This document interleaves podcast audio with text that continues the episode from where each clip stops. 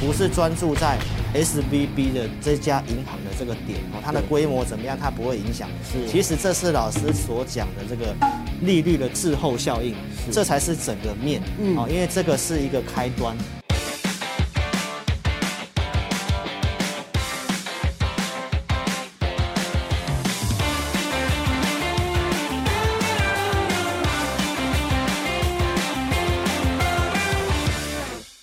欢迎收看《赢家大亨》，我是大 Q 哥。今天现场为您邀请到的来宾是国际财经专家、资深分析师陈志林老师。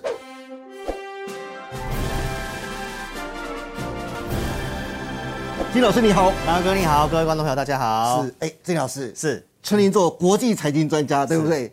非常刚好，最近国际又有出大事情了，是。因为最近全球啊都在关心一件事情，那就是系股银行的倒闭事件，对不对？全球传得沸沸扬扬，曾经是全美排名第十六大、拥有四十年历史的系股银行啊，在三月十号的时候。无预警的金传破产，原本美国联邦存款保险公司啊迅速接管，但接管两天之后啊，美国的财政部长耶伦又表示了，美国政府不会纾困，引发了金融市场更大的担忧啊。二零零八年雷曼风暴是否再度会重演？毕竟在西谷银行倒闭之后，又传出了两家银行，第一个是第一共和银行被接管，以及标志银行跟着宣布关门了、欧亚股这两天接连出现了重挫，因此我就想问一下志毅老师，你又是怎么看待这次系股银行倒闭所引发的风暴呢？是，谢谢大哥哥对我的称赞、哦。这个问我就对了，对哦因为我待过银行。那我想现在整个财经媒体哈、哦、都在讨论这件事情。对呃不过我还是要呼吁投资朋友哈、哦，其实细股银行它其实只是一个小小的点。是大家要看的是整个面，呃，有些人会比喻说雷曼兄弟哦，那会不会发生这个事情？我们今天来跟大家讲一下。好那我们先来看一下这个叶伦哈，其实在这个系股银行倒闭之后呢，好，那美国财政部这边哦，政府是很明确的讲，哦，是不会做纾困的。对，它只有针对存款在这里面的存户，对让你可以把钱拿回去。是但是对于这家银行哈，你可能投资它股票的，对或者是这个有债权的，它是一概不负责哈，因为投资有风险嘛。是那加上呃，美国现在也有这个债务上限，非常的缺钱，好、所以他也不太可能去做这个事情，要不然会有非常大的一个民怨。所以他最主要是要去解决这些无辜的存款户，让他们觉得说，诶，在银行存钱啊有问题，我还是可以拿到钱的很。重要。但是这件事情会引发一些所谓的连锁效应，所以我一开始跟大家强调，不是专注在 S V B 的这家银行的这个点哦，它的对规模怎么样，它不会影响。是其实这是老师所讲的这个利率的滞后效应，这才是整个面。嗯，哦，因为这个是一个开端，它后面陆续的两家、三家银行都。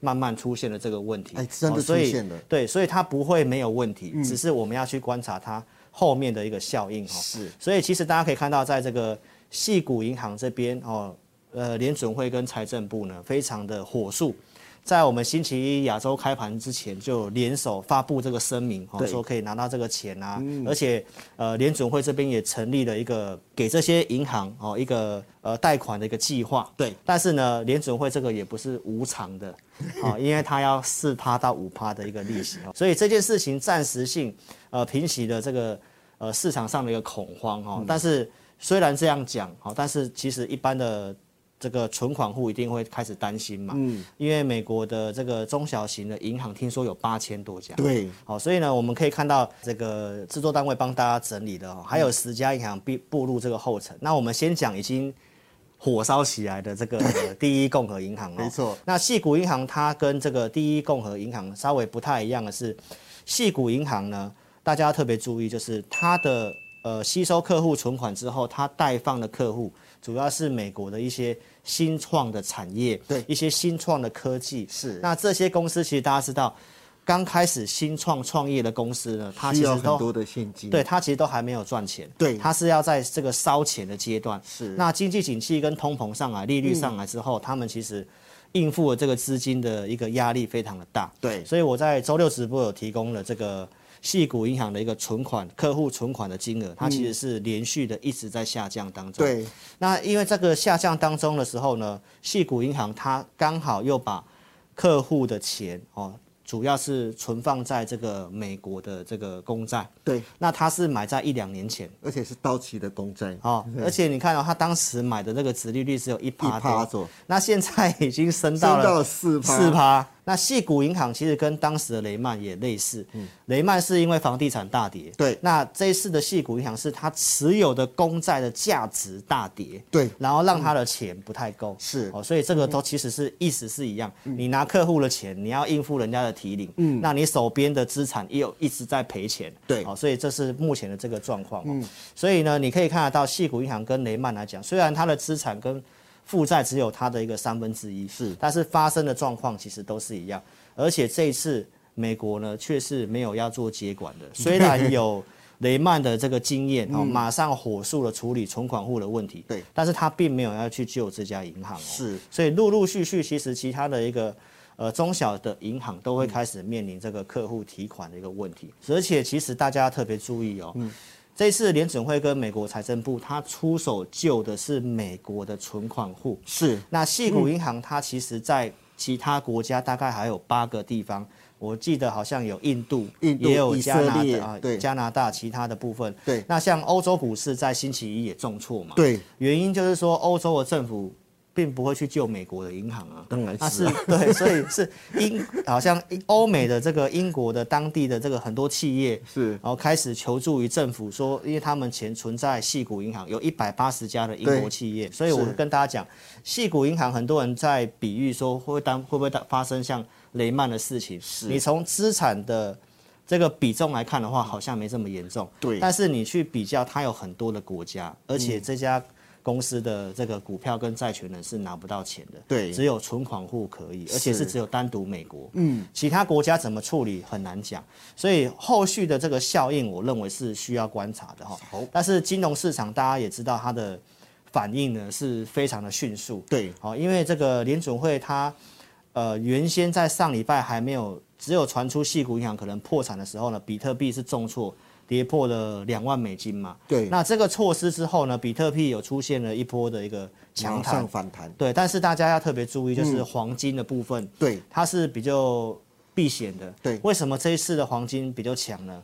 它现在已经站上一千九了，创了五个礼拜的新高。是因为现在美国政府欠了很多钱，是银行的这个状况呢，大家会担心。其实，因为现在美元的背后是没有以前是金本位制嘛，后面是有黄金在支撑的嘛。对。那它现在就是已经没有任何的黄金的的储备储备，对。所以大家现在担心这个美国政府欠了这么多钱，银行出了这个问题，对，所以大家的钱又跑去涌进黄金，这就是我跟大家讲，市场的钱很聪明，已经开始做移动了。对。那值得关注的是说，呃，去年让股市大跌，就是美国联联准会升息跟通膨的事情嘛。。对。那现在来讲的话呢，因为我们看到通膨其实不好打，嗯，但是呢，在银行倒债的这个问题，可能会加速通膨的下滑，是。而且也可能会让经济有比较明显的衰退。嗯，所以这件事件来讲的话，其实是福祸相依啦。是。因为呢，就是联准会可能这次打通膨，可能因为这个银行的事情，嗯通膨会快速下滑，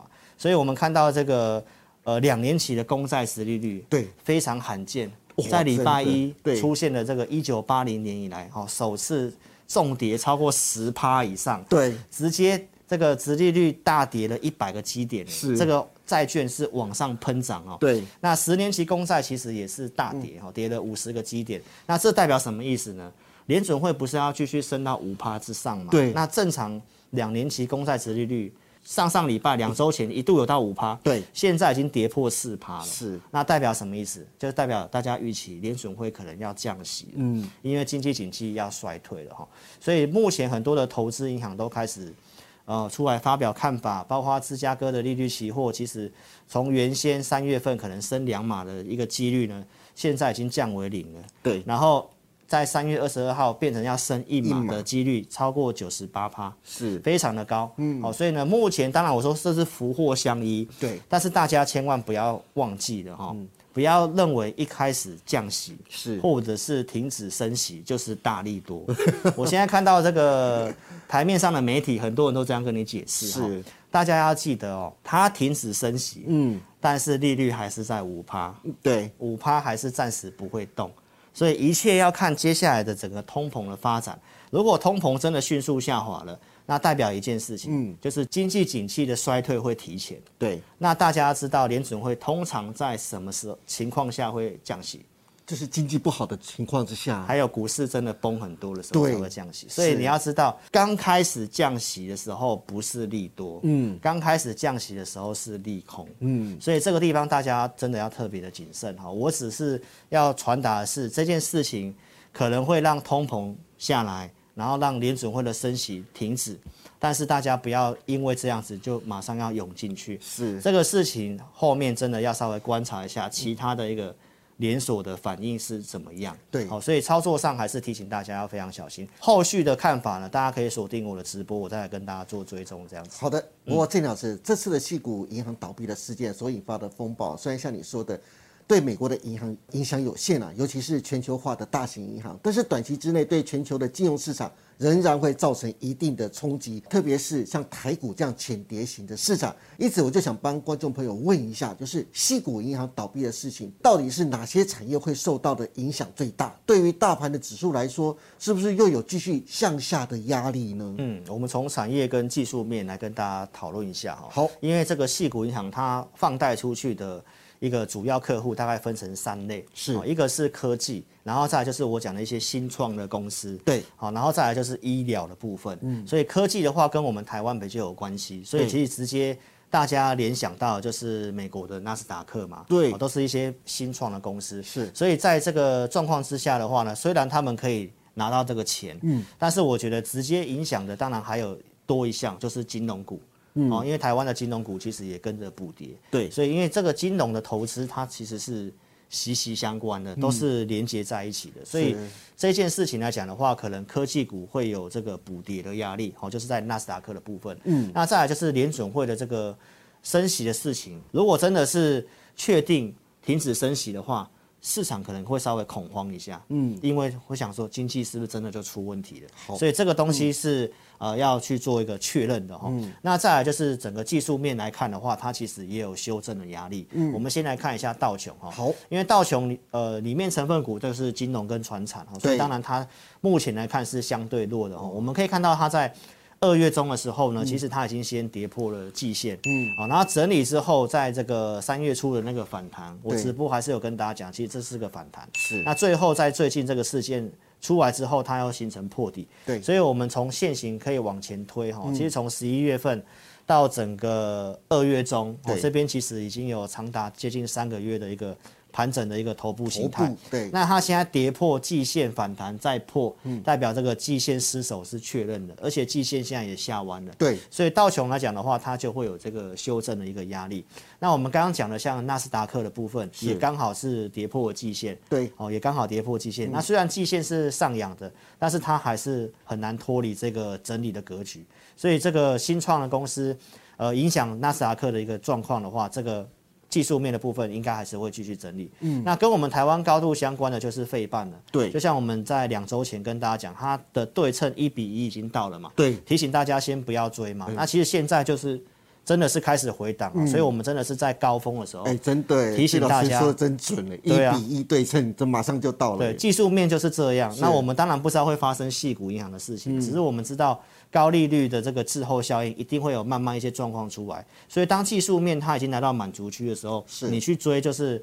风险大于利润嘛？那现在在整理，如果你有解码的话，那当然其实你现在心态上是比较轻松的。嗯，那好处是说费半它的一个季线，呃还在上扬，而且也还没有失守，跟我们台股的位阶其实还蛮像的。好的，今天非常谢谢陈志林老师帮我们追踪了细谷银行倒闭事件最新的情势跟发展，还帮大家分析了细谷银行倒闭是否会再度引爆二零零八年的雷曼事件呢、那郑老师并不这么认为，但是风暴所及，有三个产业将受到冲击，以及对台股后市将有三个不利的影响。建议大家持股还是要逢高减码，保守为宜。这也是金林老师一个月来不断提醒大家的。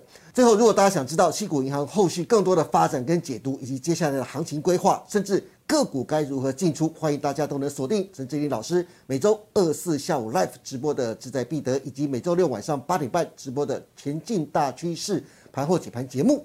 当然，更重要的还是欢迎大家都能踊跃下载陈志林分析师 APP。我们再请金老师来说明一下您独立开发专业的理财系统。好。老师 A P P 呢是针对我的忠实观众所开发的一个平台啦，是，那就是邀请大家都可以来做下载哈。老师在一三五没有直播的时候，像这次 S V B 的事件呢，其实我也有写了一篇文章哈，针对这事件的。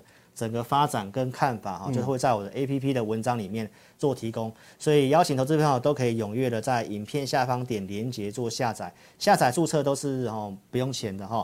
那老师也有提供这个选股的一个服务，也欢迎投资朋友可以来体验我们的五报导航跟互动教学。二四日会有做选股，那礼拜天晚上八点半会针对我们所有的会员，包括 A P P 的这个会员呢，我们会有一场。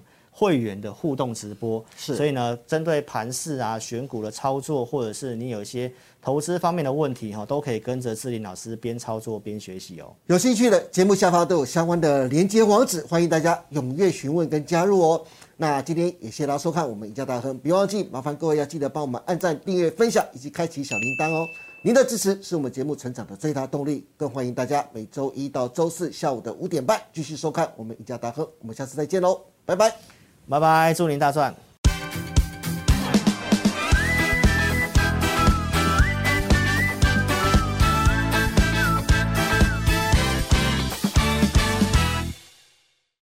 本公司所分析之个别有价证券，无不正当之财务利益关系。